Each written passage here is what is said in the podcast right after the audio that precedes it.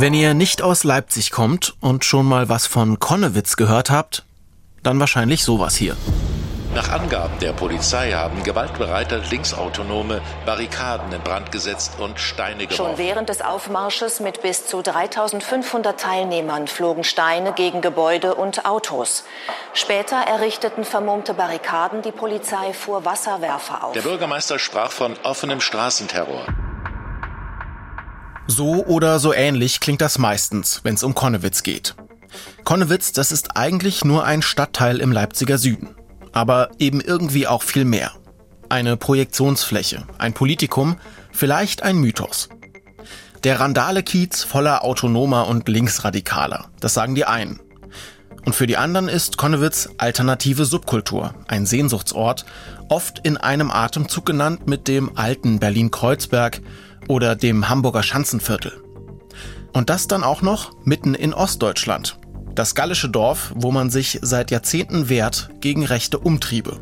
Soweit die beiden Konnewitz-Klischees. Und klar ist, wer sich mit dem Fall Lina E beschäftigt, der kommt am Viertel nicht vorbei. Konnewitz, das ist der Stadtteil, in dem Lina E gelebt hat. Wie einige andere, die der Gruppe zugerechnet werden. Hier haben sie mutmaßlich ihre Angriffe geplant und einen, den auf einen Kanalarbeiter, sogar im Viertel verübt. Das habt ihr letzte Folge schon gehört. Für die Behörden ist die Sache also klar. Hier im Leipziger Süden, da hat sich eine kriminelle Vereinigung gebildet und radikalisiert. War das nur in Konnewitz möglich? Was macht diesen Stadtteil aus? Und welche Rolle spielt er für die Gruppe um Lina E? Darüber haben wir mit vielen Konnewitzern gesprochen. Und wir können schon mal sagen, der Polizeichef, der sieht das natürlich ganz anders als zum Beispiel der Autonome, der selbst Neonazis angegriffen hat. Mein Name ist Marc Zimmer und ihr hört Die Faschojägerin, der Fall Lina E. und seine Folgen. Und das ist Episode 3. Ein Viertel im Fokus. Mythos Konnewitz. Wenn ihr keine Folge mehr verpassen wollt, dann abonniert den Podcast doch gerne. Werbefrei gibt's alle Folgen in der App der ARD Audiothek. Anfang 2020. Da saß ich bei einer Familienfeier, als plötzlich jemand so über den Tisch weggerufen hat, Ey Marc, bei euch haben sie wieder randaliert, oder? Und da ging's um die Silvesternacht ein paar Wochen zuvor. Da hatte es in Konnewitz, mal wieder muss man wohl sagen, Ausschreitungen gegeben. Und die haben es damals sogar in die Tagesschau geschafft. Es ist kurz nach Mitternacht an Neujahr, als hier im Leipziger Stadtteil Konnewitz ein Polizist verletzt wird. Böller und Steine fliegen. Es soll auch Tritte gegen den am Boden liegenden Polizisten gegeben haben. Das ist damals ein Riesending gewesen, weil nämlich ein Polizist angeblich lebensgefährlich verletzt worden war. Später hat sich dann herausgestellt, dass die Polizei da ein bisschen übertrieben hatte. Trotzdem wird bis heute wegen versuchten Mordes ermittelt. Und damals auf dieser Familienfeier, da stand das eben noch im Raum, dass sie Silvester in Leipzig-Konnewitz einen Polizisten fast totgeprügelt hätten. Am Tisch hatten sich mittlerweile noch ein paar mehr Leute ins Gespräch eingeschaltet und ich wurde gefragt, ob es in Konnewitz wirklich so schlimm sei. Und da musste ich lachen. Im Gegenteil, habe ich gesagt, ich bin da richtig gerne. Und dann habe ich erzählt von den Kneipenabenden in der Bornaschen Straße, von Konzerten im Coney Island und im Werk 2, ich habe von den freundlichen Punks vorm Rewe am Konnewitzer Kreuz erzählt und der Nähe zu den Leipziger Badeseen. Und dass da eben nicht den ganzen Tag Vermummte rumrennen, sondern viele Leute mit Kinderwagen, Rentner und, ja na klar, auffallend viele eher alternativ aussehende Leute. Ich hatte das Gefühl, mich für das Viertel rechtfertigen zu müssen, obwohl ich gar nicht dort wohne. Mir ist dieser Moment auf der Familienfeier in Erinnerung geblieben. Und ich erzähle ihn euch deshalb, weil er zeigt, welche große Strahlkraft das kleine Konnewitz hat. Selbst meine Familie, die hunderte Kilometer weit weg wohnt und noch nie dort gewesen ist, verbindet irgendwas mit dem Kiez. Und so ist das oft, wenn man sich mit Leuten unterhält. Konnewitz, da klingelt was. Meistens was mit brennenden Barrikaden und vermummten Randalierern. Ist ja auch irgendwo klar, denn wenn der Stadtteil mal überregional in den Medien ist, dann eben meistens wegen irgendwelcher Ausschreitungen. Haben wir am Anfang gehört. Und klar ist auch, Gewalt war und ist Teil des Viertels und seiner Szenen. Und ja, Hälfte der Jugend hier auf der Straße verbracht und nach wie vor werden konsequent alle Nazis geklatscht. Gott sei Tourist vor die Füße, schöne Grüße aus dem Süden. Limo für wünschen sich, sie hätten das würde gemieden, denn trotz der steigenden Mieten sieht man Farbe an Fassaden und Randale trotz der Maßnahmen des Staatsapparates. Das ist der Song Willkommen im Leipziger Süden vom Konnewitzer Rapper MCE. Nazis konsequent klatschen, Farbe an Fassaden, Randale gegen den Staatsapparat. Der Song zeigt ganz gut, der Kiezmythos ist ein Stück Identität. Konnewitz, das ist ein Statement. Das Viertel ist voll mit politischen Botschaften. Gleich am Tor zum Kiez, den Konnewitzer Kreuz, da steht zum Beispiel in bunten Farben No Cops, No Nazis, Antifa Area. Aufstand, Absturz, im Stadtteil, der niemals zwischen brennenden Tonnen und dicken Pollen in Tüten. Willkommen in unserer Welt, willkommen im Leipziger Süden. Diese Welt, die hier besungen wird, die beginnt am Konnewitzer Kreuz. Das ist im Grunde nur eine große Kreuzung. Aber es ist eben auch Startpunkt vieler Demos und oft Schauplatz von Ausschreitungen. Und von hier aus werfen wir erstmal einen Blick in die Vergangenheit. Den braucht's nämlich, um zu verstehen, wie das Viertel zu diesem Symbol linker Subkultur geworden ist. Okay, ich bin Johannes Herwig, ähm, Autor aus Leipzig, bin äh, in Konnewitz geboren. Wir stehen hier auch direkt am Konnewitzer Kreuz.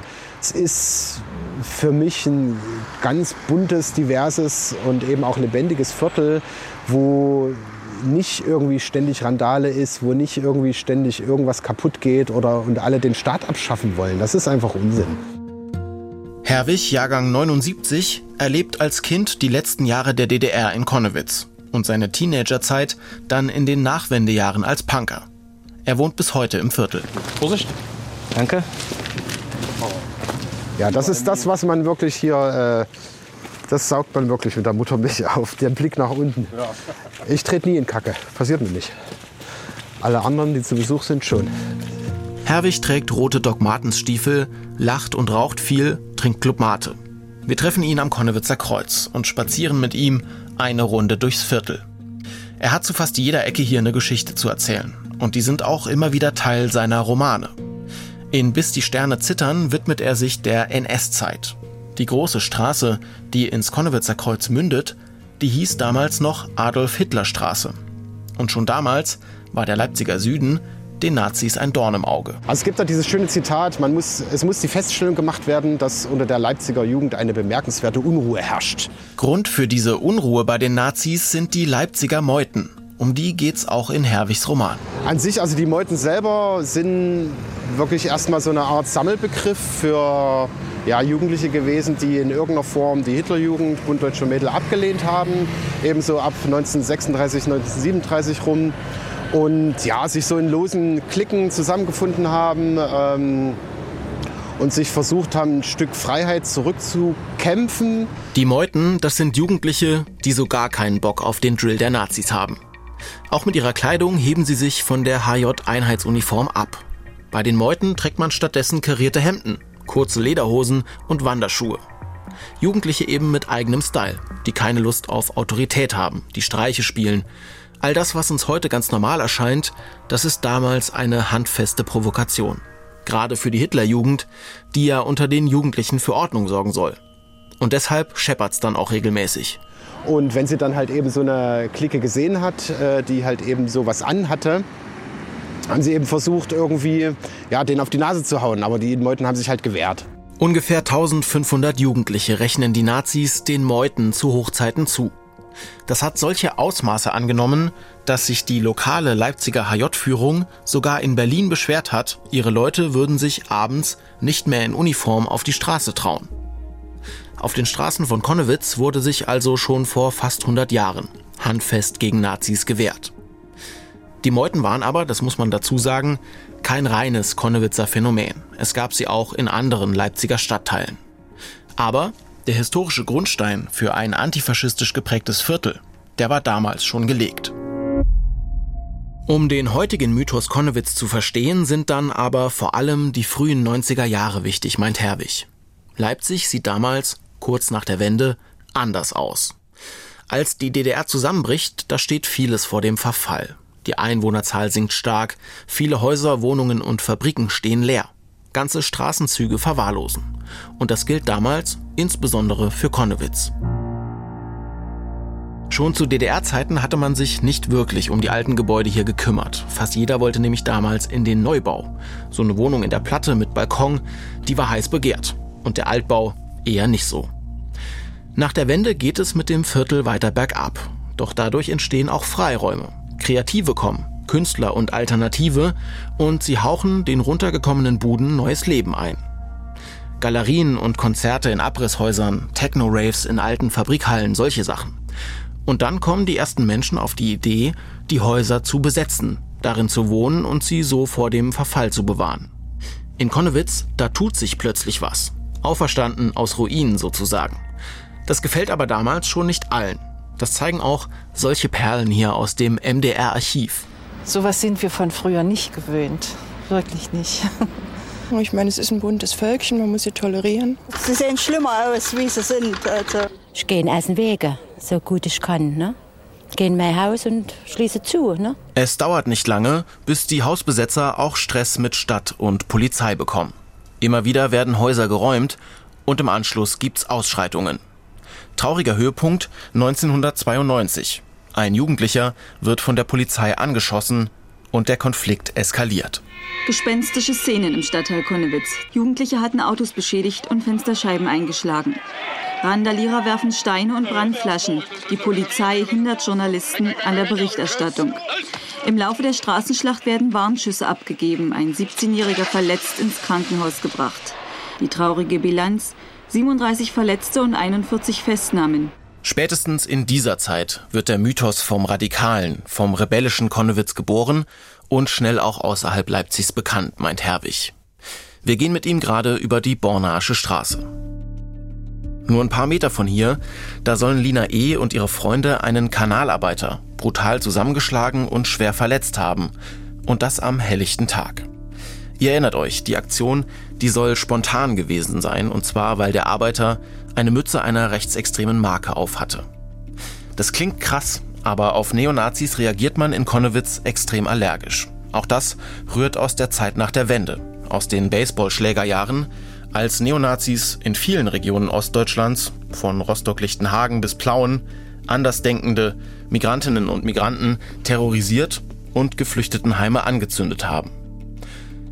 Wir sind mit Herwig jetzt von der Bornaschen in die Stockhartstraße eingebogen und stehen nun wirklich mitten in Konnewitz. Die kleine Straße, die wirkt heute ganz beschaulich, aber sie war und ist Sinnbild für die Hausbesetzerzeit damals. Denn das neue, linksalternative Konnewitz, das wird nach der Wende schnell zum Angriffsziel sondern eben ganz, ganz handfest äh, in Form halt von, von den äh, Neonazi-Horden, die dann äh, hier wirklich fast jeden Abend äh, gekommen sind und versucht haben, irgendwas anzugreifen. Ja, also das war wirklich mehrmals die Woche irgendwie Fascho-Alarm. Aber hier gab es einfach immer Leute, die sich dagegen gestellt haben. Also das kann man auf jeden Fall sagen. Das ist ein Unterschied gewesen äh, und es ist sicher auch heute noch zu anderen Stadtteilen. Also das definitiv. Es gibt Fotos von damals von den Dächern der Häuser in Konnewitz wie dort wirklich aufgeschichtet Steine und Flaschen liegen, um sie vom Dach zu werfen, wenn man mal wieder angegriffen wird. Ein richtiges Arsenal. Dabei muss ich auch an die Gruppe um Lina E. denken, weil nur ein paar hundert Meter von hier, man muss quasi nur einmal durch den Park, da sollen sie Ermittlern zufolge ihr Tatmitteldepot gehabt haben. So heißt das im Juristensprech. Konkret bedeutet das, sie sollen dort auf einem Dachboden alles gelagert haben, was man für so einen Angriff braucht. Die Polizei hat Pfefferspray gefunden, Schlagwerkzeuge, Masken und Böller. Die aufregenden Jahre nach der Wende, die Hausbesetzerzeiten und Neonazi-Angriffe der 90er, es ist diese Zeit, in der sich womöglich das Gefühl entwickelt, dass man sich und seine Lebensweise hier in Konnewitz selbst verteidigen muss. Ein Gefühl, das bis heute anhält. Herwig glaubt, womöglich auch, wenn es um die Gruppe um Lina E. geht. Nicht umsonst ist die Solidarität hier im Viertel besonders groß.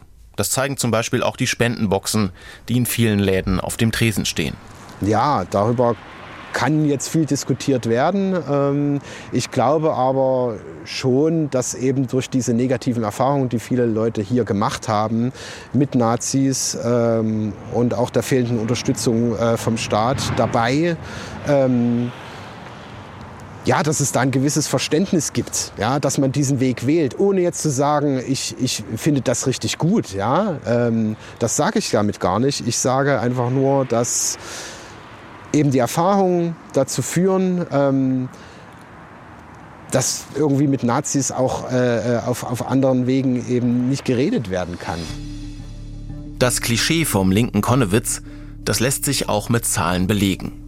Bei der letzten Bundestagswahl holen SPD, Grüne und Linke hier zusammen knapp 72 Prozent der Stimmen. Die AfD nur etwa 5 Prozent. Zum Vergleich, sachsenweit wird die AfD damals stärkste Kraft und bekommt ein Viertel aller Stimmen. Da kann man schon verstehen, warum sich einige in Konnewitz ein bisschen wie das berühmte gallische Dorf fühlen. Auch linke Subkulturen, die sind in Konnewitz stärker präsent als anderswo. Sie sind vor allem für jeden Besucher sichtbar. Das reicht von den vielen politischen Graffiti bis hin zu Orten wie dem Jugend- und Kulturzentrum Coney Island, das weit über die Grenzen der Stadt bekannt ist. Konnewitz ist aber auch angesagt. Also es gibt viel Kultur, es gibt tolles Essen, hippe Bars und Kneipen. Und nicht umsonst ziehen hier viele junge Leute hin und auch hier werden die Mieten teurer. Es entstehen hier auch inzwischen Luxusapartments für Besserverdiener. Und dazwischen, da gibt's auch noch das ganz alltägliche Leben. Die Handwerker beim Mittagstisch in der Fleischerei, die jungen Familien mit Kinderwagen auf dem Spielplatz, die Buchhandlung, den Dönerladen und so weiter. Schließlich leben hier knapp 20.000 Menschen. Dass es unter denen eine einheitliche politische Haltung geben könnte, ist Quatsch. Das wird vor allem deutlich, wenn man sich mal mit den ganz alteingesessenen Konnewitzern unterhält. Hallo, Herr Pfeiffer. Hi. So wie mit Steffen Pfeiffer, der in der Wolfgang-Heinze-Straße seit 31 Jahren ein Schmuckgeschäft betreibt. Zu Lina E., das macht er uns direkt deutlich, will er sich überhaupt nicht äußern. Zu Konnewitz sagt er aber gern was. Also besonders ist eins, hier gibt's, kann man sagen, ein Mischmasch von allen Sachen, die es gibt, sage ich mal, finde ich auch sehr schön. Was negativ ist, sage ich mal, so der Stadtteil wird immer schmutziger, immer dreckiger. Es gibt immer mehr illegale Graffitis, es gibt, kann man sagen, Mülltonnen, die auf der Straße geschmissen werden. Äh, der Dreck, und das können Sie auch, wie gesagt, die ganzen Bewohner auch hier fragen, der Dreck hat Überhand genommen. Und die Demos und Ausschreitungen, die stören Pfeiffer auch. Aber das sei nicht mehr so schlimm wie früher. Äh, es ist weniger geworden hier mit diesen ganzen Demos. Man sieht ja halt, wie gesagt, nur Silvester oder in irgendwelchen anderen Kampftagen. Äh, aber ich denke mal, die Linken, die hier wohnen, die sind nicht so auf ähm, Krawall aus wie die von außerhalb, weil die würden ja kein ihr eigenes Vater kaputt schlagen, die hier wohnen. Ne? Für ihn, sagt er, wäre es trotzdem schöner mit weniger Politik. Es ist ja das Problem das, dass die Linken gelten oder lassen bloß ihre Meinung gelten und alles andere, was kann man sagen, nicht links ist, ist ja schon fast Nazi oder konservativ. Wer nicht links ist, ist gegen uns und das halte ich für falsch. Ein paar Meter weiter, auf der anderen Seite der Straße, da macht Andreas Schmidt in seinem Geschäft Stempel und Schilder. Der 60-Jährige ist in Konnewitz geboren und lebt sein ganzes Leben hier. Dass es so politisch zugeht, das stört ihn nicht. Dafür vielleicht das Nachtleben im Szeneviertel ein bisschen. Es gibt doch Menschen, die schlafen möchten. Ja, und wenn dann bis früh um drei die Besoffenen auf der Straße rumkrölen, ist das nicht so toll. Davon abgesehen findet er es schade, dass sein Viertel inzwischen einen bestimmten Ruf weg hat. Dass Konnewitz durch diese Ausschreitungen in den 90er und 2000er Jahren so ein ja, ich höre es auch, ein schlechtes Licht gerückt ist, äh, finde ich schlecht, weil so ist nicht Konnewitz. Äh, ich tue mich mit dem Namen Alternativ schwer. Was ist ein Alternativ? Wir wohnen nicht auf Bäumen oder in Höhlen. Es leben hier ganz viele normale Menschen. Die ganzen Graffiti, die Demos, die Ausschreitungen. Gerade für konservative und rechte Kreise bleiben Konnewitz und die linke Szene in Leipzig ein Reizthema. Ein Argument hören wir da während der Arbeit an diesem Podcast öfter. In Konnewitz, da werde nach eigenen Regeln gespielt, da werde der Rechtsstaat nicht durchgesetzt. Dabei hat die Polizei seit 2014 sogar eine eigene Wache im Viertel, in der Wiedebach-Passage zwischen Wolfgang Heinze und Bornascher Straße, quasi mitten im Herzen von Konnewitz. Und vielen ist das ein Dorn im Auge. Dutzende Male haben Autonome die kleine Außenstelle schon angegriffen. Mit Farbbeuteln, mit Steinen und Pyrotechnik, Einmal flog sogar ein Brandsatz. Nach einem massiven Angriff 2016 wurde das Schaufenster verstärkt und am Eingang da ist jetzt eine massive Metalltür. Und hinter der begrüßt uns Uwe Stör zum Gespräch. Guten Tag, hallo. Termin? Genau. Und an Bezirk. Hallo. Also mein Name ist Uwe Stör. Ich bin seit äh, 2016 hier Leiter des Polizeireviers Leipzig Südost. Wir befinden uns jetzt im äh, der Wiedebach-Passage, das ist eine Außenstelle meines Reviers. Konnewitz ist zwar nur einer von mehreren Stadtteilen im Verantwortungsbereich von Stör. Trotzdem hat das Viertel eine besondere Bedeutung für den 61-jährigen Polizeidirektor. Denn seit er hier Revierleiter ist, hat sich für ihn ein Kreis geschlossen. Stör ist im Konnewitzer St. Elisabeth Krankenhaus auf die Welt gekommen. Er hat große Teile seiner Jugend hier verbracht und früher selbst im Coney Island gefeiert, sagt er. Das hieß damals noch Eiskeller. Donnerstag und Samstag waren wir regelmäßig dort zum Feiern, haben Musik gehört, getanzt. Äh, und der Eiskeller war auch ein Stückchen äh, ja, äh, lockerer als andere Diskotheken. Dort ist mehr Westmusik gespielt worden, als äh, die auf dem Index gestanden hat. Also tatsächlich konnte man sich hier ausleben und äh, hatte seine Freiheit auch. Also das muss man sagen. Wenn wir Stör heute so in Uniform vor uns sitzen sehen, dann fällt es schwer, sich das alles vorzustellen, was er da erzählt. Er trägt eine unscheinbare Brille, weiße Haare, strahlend weißes Hemd, schwarze Krawatte und ist sorgfältig rasiert. Mehr Revierleiter geht nicht. Stör lebt heute in einem Vorort, weil es ihm hier zu dreckig ist, wie er sagt. Er meint die vielen Graffiti. Aber Stör sieht sich auch als Konnewitzer. Er kennt das Viertel wie seine Westentasche. Und wir wollen mit ihm über die Spannungen zwischen der Polizei und dem Kiez sprechen und darüber, was dran ist am Mythos Konnewitz. Nochmal zur Erinnerung, wir sitzen gerade in der Wache, die zigmal angegriffen wurde. Doch das vom Verfassungsschutz und einigen Politikern gezeichnete Bild von Konnewitz als Zentrum des Linksextremismus, das will Stör nicht bestätigen. Das, was den äh, Stadtteil ein Stück weit ausmacht, äh, Konnewitz ist Bühne für äh, die linke Szene, auch für linksextremistische Szene. Aber die wohnen nicht alle hier. Es ist regelmäßig, wenn hier was passiert, gibt es richtig viele, die von egal woher kommen, also aus anderen Städten, aus anderen Stadtteilen. Also Konnewitz ist durchmischt wie jeder andere Stadtteil. No-Go-Area ist es auf keinen Fall. Ich kann hier mit meiner weißen Uniform, mit meinem weißen Hemd äh, durch die Straßen laufen, wäre angesprochen von Bürgern, aber mich hat hier noch nie jemand bepöbelt. Er schränkt dann aber noch ein, dass er das vielleicht nicht nachts machen würde und gibt zu, dass Bereitschaftspolizisten, die hier in Hundertschaften zu Demos anrücken und Steine abkriegen, vielleicht einen anderen Blick auf das Viertel haben als er. Was interessant ist, Stör betont in unserem Gespräch immer wieder, dass er nicht das Gefühl hat, das Viertel und seinen Ruf verteidigen zu müssen also weder als gebürtiger Konnewitzer noch als Leiter des Reviers hier. Das lasse ihn nach all den Jahren alles irgendwie kalt, sagt er. Und trotzdem, manches, was über den Leipziger Süden so erzählt wird, das will er nicht einfach so stehen lassen. Das ist kein Ort des äh, Linksextremismus. Also ich glaube, insbesondere niemand stellt Linksextremisten hier etwas zur Verfügung. Das glaube ich nicht. Dass man politischen Strömungen ohne Frage Raum gibt. Das ist in Konnewitz. Wir sind ein Stadtteil, der ist vom Wählerverhalten äh, mit einer linken Stadträtin versehen. Also deswegen glaube ich schon, dass die politische Richtung an der Stelle im Stadtteil ein Stück weit links geprägt ist. Aber es hat mit Linksextremismus nichts zu tun. Also auch die Stadträtin, die hier gewählt ist, distanziert sich von solchen Dingen. Das gelte auch für die Rolle des Viertels im Fall Lina E. Auch hier wehrt sich Stör dagegen, dass das so eng zusammenhängt, wie einige behaupten.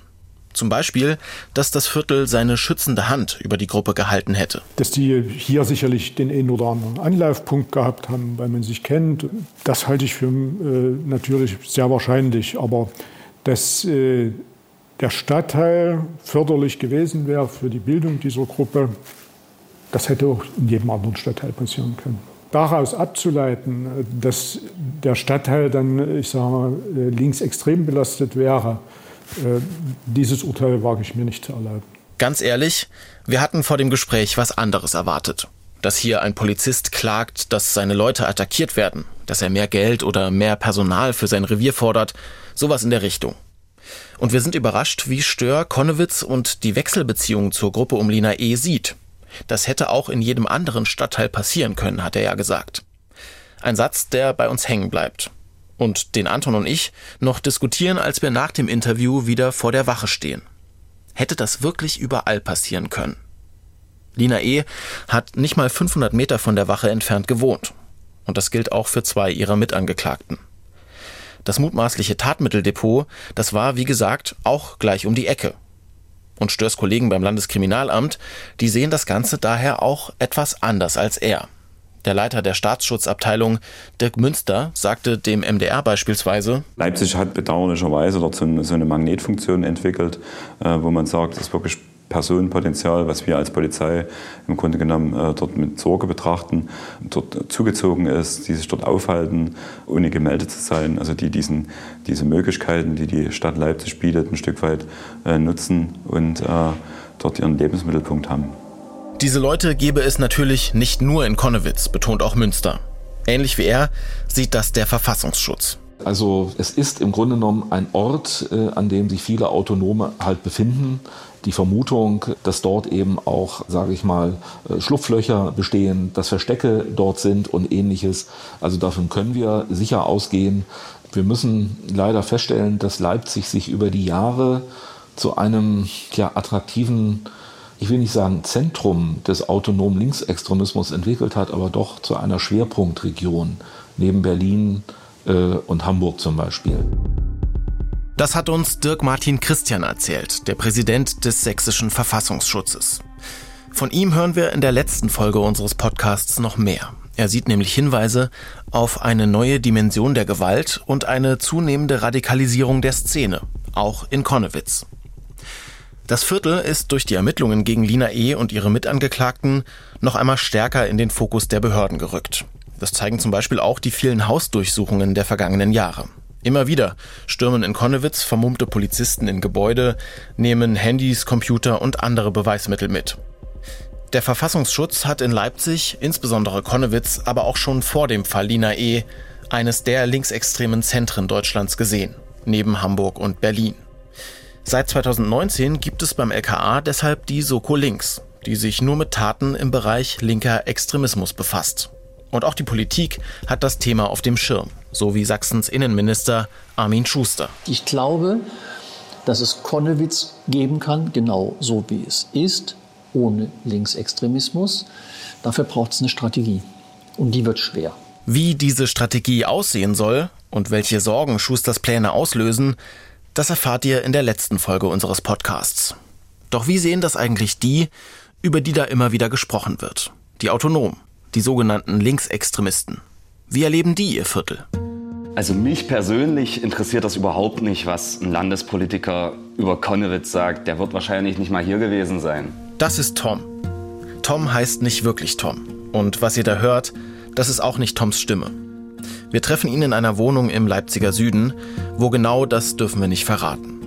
Tom hat dem Treffen nur deshalb zugestimmt, weil wir ihm höchstmögliche Anonymität zusichern. Unsere Handys, die müssen wir auf dem Küchentisch ablegen, als wir reinkommen. Man weiß ja nie, wer mithört. Und dann gehen wir rüber ins Wohnzimmer und machen die Tür hinter uns zu. Tom ist in Leipzig aufgewachsen. Die Südvorstadt Konnewitz, hier ist er zu Hause. Konnewitz war immer ein großer Freiraum. Es gab viel zu entdecken, man konnte sich in alle möglichen Richtungen betun, man konnte sich selbst ein bisschen entdecken und auch politisieren. Konnewitz ist da, glaube ich, einfach nur die Speerspitze, weil es diesen Stadtteil in der Form so als erstes gegeben hat, mit seiner Historie, den Kämpfen gegen die Neonazis Anfang der 90er. Auch da hat der Staat versagt. Ich glaube, daher rührt auch dieser Mythos Konnewitz, der sich da über die Jahre etabliert hat. Tom ist in den 30ern und ehrlich gesagt eine ziemliche Erscheinung groß, durchtrainiert, Typ Kampfsportler. Er glaubt, dass der Kiez-Mythos eben nicht nur für Linke anziehend gewirkt hat. Leipzig war ja immer ein Brennpunkt, gerade für die rechtsextreme Szene, um Demoaufzüge zu planen. Und dagegen hätten Staat und Polizei viel zu wenig unternommen, findet Tom. Also ist er, quasi in alter Konnewitzer Tradition, irgendwann selbst aktiv geworden. Also wir haben Aktionen auf Neonazis durchgeführt, meistens im Zuge von Demonstrationen, abseits von Demonstrationen. Genau, das war eigentlich so die Hauptbeschäftigung. Und Aktionen, was heißt das konkret? Na, überwacht, also gecheckt, wann starten die, wann gehen die von zu Hause los, ihre zentralen Treffpunkte ausgespäht und dann halt ne, dafür gesorgt, dass die nicht auf ihre Demos gehen können. Heißt, ihr habt die angegriffen? Genau, wir waren in kleinen Gruppen unterwegs. Wir haben dafür gesorgt, dass die nicht mehr körperlich in der Lage waren, irgendwo anders hinzugehen. Heißt auch wirklich mit Schlägen, mit Tritten, Werkzeugen auch? Genau, ja, alles, was uns da zur Verfügung steht, haben wir versucht einzusetzen. In den meisten Fällen waren die auch bewaffnet. Das heißt, es gab auch meistens Gegenwehr. Es ist nicht so, dass ich mit dem Ziel in irgendeine Aktion gegangen bin, irgendjemanden zu töten, auf keinen Fall. Aber ich bin mit dem Ziel reingegangen, das zu verhindern, was passieren soll. Und das mit allen Mitteln. Also du weißt jetzt auch nicht, ob da irgendwie jemand mal, weiß ich nicht, bleibende Schäden von getragen hat oder so? Nein, das weiß ich nicht. Wir können nicht wirklich nachprüfen, ob alles, was Tom uns erzählt, stimmt. So oder so sind wir aber von der Abgeklärtheit, mit der er über die Angriffe spricht, ziemlich geplättet. Tom sagt, er habe vor ein paar Jahren mit den Gewaltaktionen aufgehört. Wir wollen von ihm wissen, ob er Lina E. und die anderen Angeklagten im Viertel wahrgenommen hat. Ich kannte die nicht, auch nicht als Gruppe. Und aber als es dann rauskam, warst du da überrascht oder was hast du gedacht? Dass es so eine Gruppe gibt, darüber war ich nicht überrascht. Solche Gruppen gibt es seit gefühlt 20 Jahren, würde ich sagen. Es sind super viele Gruppen dezentral organisiert. Die Gruppen reden auch nicht alle zwingend miteinander. Das ist ein spannender Punkt, weil für die Behörden und die Medien ist das jetzt so eine ja, einmalige Geschichte, also die krasseste Gruppe, die es irgendwie gab. Aber du würdest sagen, eigentlich eine von vielen. Mit Sicherheit. Dass Lina E. und die anderen Angeklagten den Behörden ins Netz gegangen sind, das ist für Tom nicht zwingend ein Beleg für gute Ermittlungsarbeit. Ihm zufolge hätte aus Tätersicht einiges anders laufen müssen. So professionell war es ja am Ende nicht. Also wer sich Chatnachrichten schreibt, da fängt das an. Also alles, was quasi in der Kommunikation nachverfolgbar ist, ist ein absolutes No-Go. Und das heißt, die Gruppe war jetzt letzten Endes einfach unvorsichtig, oder? Ja, irgendwann wurde sie das höchstwahrscheinlich. Ich glaube, dass es in vielen Szenarien so Fälle geben muss, wo klar sein muss, dass abgebrochen werden muss und dass es dann nicht passiert. Es gab genügend Punkte, an denen hätte man es wahrscheinlich mit ein, zwei Aktionen nicht durchführen müssen oder sollen, um für die Sicherheit der Gruppe und vielleicht auch für die Zukunft eben weitere Aktionen erfolgreich durchführen zu können. Und was sagt Tom zum Einfluss des Viertels auf die Entstehung der Gruppe? War Konnewitz ein sicherer Hafen oder gar ein Motor der Radikalisierung? Das hält er für übertrieben. Also ich würde gern mal wissen, warum die sich in Konnewitz politisiert haben. Wenn die zum Studium herziehen, dann sind die was Anfang 20. Also bis dahin möchte man ja schon so ein bisschen Gefühl für sich und seine Meinung haben. Also es ist auch spannend, das Thema dann zu sagen, okay, das ist alles in Konnewitz passiert. Das sehe ich komplett anders. Die, die kommen noch nicht aus Konnewitz, die kommen nicht mal aus Leipzig, viele nicht mal aus Sachsen. Die Gruppe im Viertel festzumachen, das bleibt tatsächlich schwierig. Wir führen für diesen Podcast viele Gespräche mit Linken und Linksradikalen, die aus unterschiedlichen Gründen aber nicht vor dem Mikrofon mit uns reden.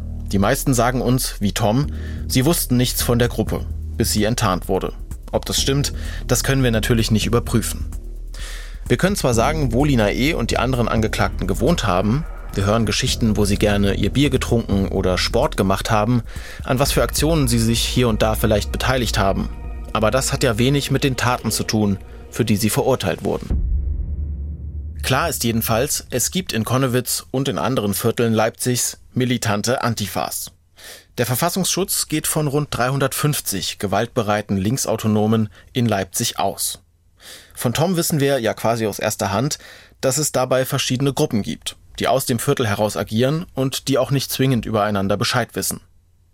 Und dann gibt's Menschen, die diese Gewalt gegen Neonazis nicht selbst ausüben würden, aber die sie gutheißen oder zumindest nicht verurteilen. Vielleicht deshalb, weil viele die Motivation verstehen können weil sie sich selbst in der Defensive sehen und Rechtsextreme eben auf dem Vormarsch. Ist zumindest denkbar. Denn wie groß die Bedrohung durch Neonazis auch heute noch ist, das wurde den Konnewitzern vor ein paar Jahren nochmal ganz, ganz deutlich gemacht. Der 11. Januar 2016. Rund 250 Neonazis, rechte Hooligans und Kampfsportler überfallen Konnewitz damals im Schutz der Dunkelheit. Ihr Gebrüll hallt durch die Straßen. Sie zünden Pyrotechnik, schlagen auf Autos und Schaufenster ein mit Äxten, Eisenstangen, Holzlatten. Sie werfen Steine und verletzen mindestens einen Passanten mit Schlägen und Tritten. Der Sachschaden belief sich auf mehr als 100.000 Euro. Es ist ein Abend, der etwas im Viertel verändert hat, sagt uns Juliane Nagel. Wir treffen sie im Linksnet. Das ist ein Abgeordnetenbüro der Linken und Anlaufpunkt für unterschiedliche Politgruppen. Hi. Hi. Ich bin Juliane Nagel. Ich bin äh, seit 2014 Mitglied des Sächsischen Landtages für die Linke, bin Stadträtin seit 2009 und bin sogar in Konnewitz geboren, habe hier eigentlich große Teile meines Lebens äh, verbracht und lebe jetzt im Moment nicht mehr hier, aber arbeite viel und verbringe viel Zeit hier. Nagel hat das einzige linke Direktmandat im Sächsischen Landtag. Und sie ist nicht nur Abgeordnete. Für viele ist sie Projektionsfläche und Sprachrohr des Viertels. Wenn im Kiez was passiert, dann klopfen alle bei ihr an und wollen wissen, was los ist. Wir kennen das selber aus unserer Arbeit in Leipziger Redaktion. Da heißt es dann oft, ruf doch mal bei der Nagel an. Und auch mit ihr wollen wir über den Mythos Konnewitz sprechen. Der wurde durch den Neonazi-Angriff an jenem 11. Januar 2016 ganz schön erschüttert. Ein Schockmoment, vielleicht sogar ein kollektives Trauma. Aber Nagel sagt, Konnewitz rückte nach dem Angriff zusammen. Und jetzt wird's spannend. Der Prozess gegen die Gruppe um Lina E., der hatte im Viertel und der Szene aus Nagels Sicht einen ähnlichen Effekt. Ich glaube, dass das Antifa-Ostverfahren äh, eine Szene eher zusammengeführt hat. Ich glaube ähm, doch, dass es eine Identifikation, also teilweise aus meiner Sicht Überidentifikation und auch Popkulturellung sozusagen der, der Gruppe und ähm, vor allem von Nina äh, gab. Aber ich glaube auch, dass es bei anderen Teilen, die jetzt diese Überidentifikation nicht mitmachen, schon Solidarisierungseffekte gibt, auch in Reflexion dessen, was man über Jahre, Jahrzehnte vielleicht auch schon in Sachsen erlebt hat mit rechter Gewalt, aber auch mit dem offiziellen Umgang äh, mit rechter Gewalt. Ne? Und das ist äh, schon zu einer Projektionsfläche geworden, äh, wo man eher zusammenhält oder äh, auch wieder Einendes äh, findet ne? und die aktuelle Bedrohungslage stärker sozusagen reflektiert ne? und die Gegenwehr auch. Das kleine gallische Dorf Konnewitz, bedroht von Staat und Neonazis. So ist die Wahrnehmung vieler hier, wie wir in unseren Gesprächen immer wieder gehört haben. In der Frage, wie die Reaktion darauf aussehen soll, da gehen die Meinungen im Viertel aber weit auseinander. Ist Gewalt ein legitimes, vielleicht sogar ein notwendiges Mittel? Das sieht man in der Szene ganz unterschiedlich, sagt Nagel. Konnewitz ist äh, historisch irgendwie äh, der Ort, an dem sich äh, linke Politik in all seinen Facetten und Aufspaltungen und so weiter entwickelt und ähm, ansässig ist. Ne? Und äh, zu einer linken Szene gehört historisch schon immer ein Teil, der äh, Gewalt ablehnt und ein Teil, der Gewalt bejaht. Zu denen, die Gewalt als Antwort auf die Bedrohung von rechts legitim finden, gehören offenkundig auch Lina E. und ihre Mitstreiter. Hat der Neonazi-Angriff 2016 sie vielleicht motiviert, gar radikalisiert? Darüber können wir nur spekulieren. Nach der Verhaftung von Lina E. und dem Bekanntwerden der Vorwürfe, da zeigt sich Konnewitz jedenfalls zu großen Teilen solidarisch. Bis heute. Diese Solidarität, das betont Nagel, die dürfe man aber nicht zwangsläufig als ein Gutheißen der Taten verstehen. Viele stünden den Ermittlungsbehörden einfach mit großem Misstrauen gegenüber. Sie glauben, dass der Staat rechte Täter zu lasch verfolgt und gegen Linke dafür umso härter vorgeht. Als Beleg nehmen sie auch den Neonazi-Angriff auf Konnewitz. Viele der Angreifer kamen mit Bewährung davon, trotz Vorstrafen. Lina E. dagegen soll für mehrere Jahre ins Gefängnis. Das empfinden viele als ungerecht, glaubt Nagel. Deshalb stehe die Solidarität mit der Gruppe erstmal im Vordergrund. Und das auch bei Menschen, die die konkrete Form ihrer Aktion, die Gewalt, nicht befürworten. Es ist halt so ein bisschen das Problem, dass es schon eine Solidarität braucht, auch im Hinblick auf das Wie äh, des Verfahrens und das Wie der Ermittlungen. Äh, sind natürlich offene Diskussionen über die Methoden ähm, ähm, der, der Menschen, die da vor Gericht standen, sind natürlich eher marginalisiert und sind vielleicht auch nicht so öffentlich zu führen. Und solange die Verfahren laufen, wird es auch schwierig sein, das irgendwie zu einer groß, größeren Diskussion zu machen, glaube ich. Die Gewalt der Gruppe um Lina E. müsse noch viel stärker diskutiert werden, findet Nagel. Das fange aber erst langsam an. Nach all den Gesprächen bleibt vor allem der Eindruck, dass die Unterstützung und Solidarität und der kritische Blick auf die Ermittlungen der Behörden in Konnewitz größer und vielfältiger sind als anderswo. Ob die Gruppe in jedem anderen Viertel so hätte planen und agieren können, das lässt sich rückblickend kaum beantworten. Auch nicht, wie viel aktive Unterstützung sie hier erfahren hat. Zumindest dürfte der linke Mikrokosmos in Konnewitz das Handeln der Gruppe jetzt nicht erschwert haben. Dem Stadtteil und seinen Bewohnern hier quasi in Sippenhaft eine Verantwortung oder gar Teilschuld zuzuweisen, das greife aber zu weit. Das sagen eigentlich alle, mit denen wir sprechen. Wir schauen uns deshalb andere mögliche Faktoren einer Radikalisierung an. Was für ein Mensch ist Lina E? Und was hat sie angetrieben? Die Zuschreibungen, äh, die sie bekommen hat, äh, die so, ähm, die inszeniert wurden, aber die dann auch in der Anklageschrift ähm, so niedergelegt waren, die haben mich schon überrascht und waren auf jeden Fall ein Kontrast zu dem, wie ich sie so oberflächlich kennengelernt habe. Wie also wurde aus einer unauffälligen jungen Frau eine gewaltbereite Antifaschistin? Diese Frage stellen wir uns in der nächsten Folge, für die wir unter anderem nach Kassel gefahren sind, wo Lina E. herkommt. Vielen Dank euch fürs Zuhören. Ich bin Marc Zimmer und das war Die Faschojägerin, der Fall Lina E. und seine Folgen. Episode 3. Ein Viertel im Fokus. Mythos Konnewitz. Wir danken allen, die für diese Folge mit uns gesprochen haben, ob vor dem Mikrofon oder im Hintergrund. Und an der Stelle noch ein Hörtipp. Wenn ihr euch schon mal gefragt habt, warum es für viele ostdeutsche Jugendliche in den 90er Jahren auf gewisse Weise cool war, Neonazi zu sein, dann hört doch mal in den neuen Podcast von MDR und ACB Stories rein. Der heißt Springerstiefel, Fascho oder Punk. In fünf Folgen erzählen Menschen, wie sie als Jugendliche nach der Wende ihren Weg finden mussten. Ihr werdet sehr persönliche Geschichten von ehemaligen Neonazis hören, aber auch die Perspektive derer, die damals massiv von ihnen bedroht und verletzt wurden. Alle Folgen von Springerstiefel, Fascho oder Punk findet ihr ab sofort in der ARD Audiothek und überall, wo es Podcasts gibt. Den Link findet ihr auch in den Show Notes. Teil 4 unseres Podcasts gibt es in einer Woche, also kommenden Montag, und alle Episoden bekommt ihr in der ARD Audiothek und überall, wo es Podcasts gibt. Wenn ihr keine Folge mehr verpassen wollt, dann abonniert den Podcast doch gern. Und wir freuen uns auch über Lob, Kritik und Bewertungen und wenn ihr den Podcast teilt oder Freunden empfehlt. Ihr könnt uns auch eine Mail schreiben an fascho-jägerin.mdraktuell.de. Die Faschojägerin, der Fall E. und seine Folgen. Ein Podcast des Mitteldeutschen Rundfunks. Recherche, Story und Produktion Anton Zirk, Edgar Lopez und Marc Zimmer. Redaktion Carsten Heller. Originalmusik Dirk Reichert von Gem X Music. Postproduktion Mario Nikolaus und Mario Timmler. Covergestaltung Jessica Brautsch. Projektkoordination Matthias Winkelmann. Projektleitung Mike Herdegen Simonsen.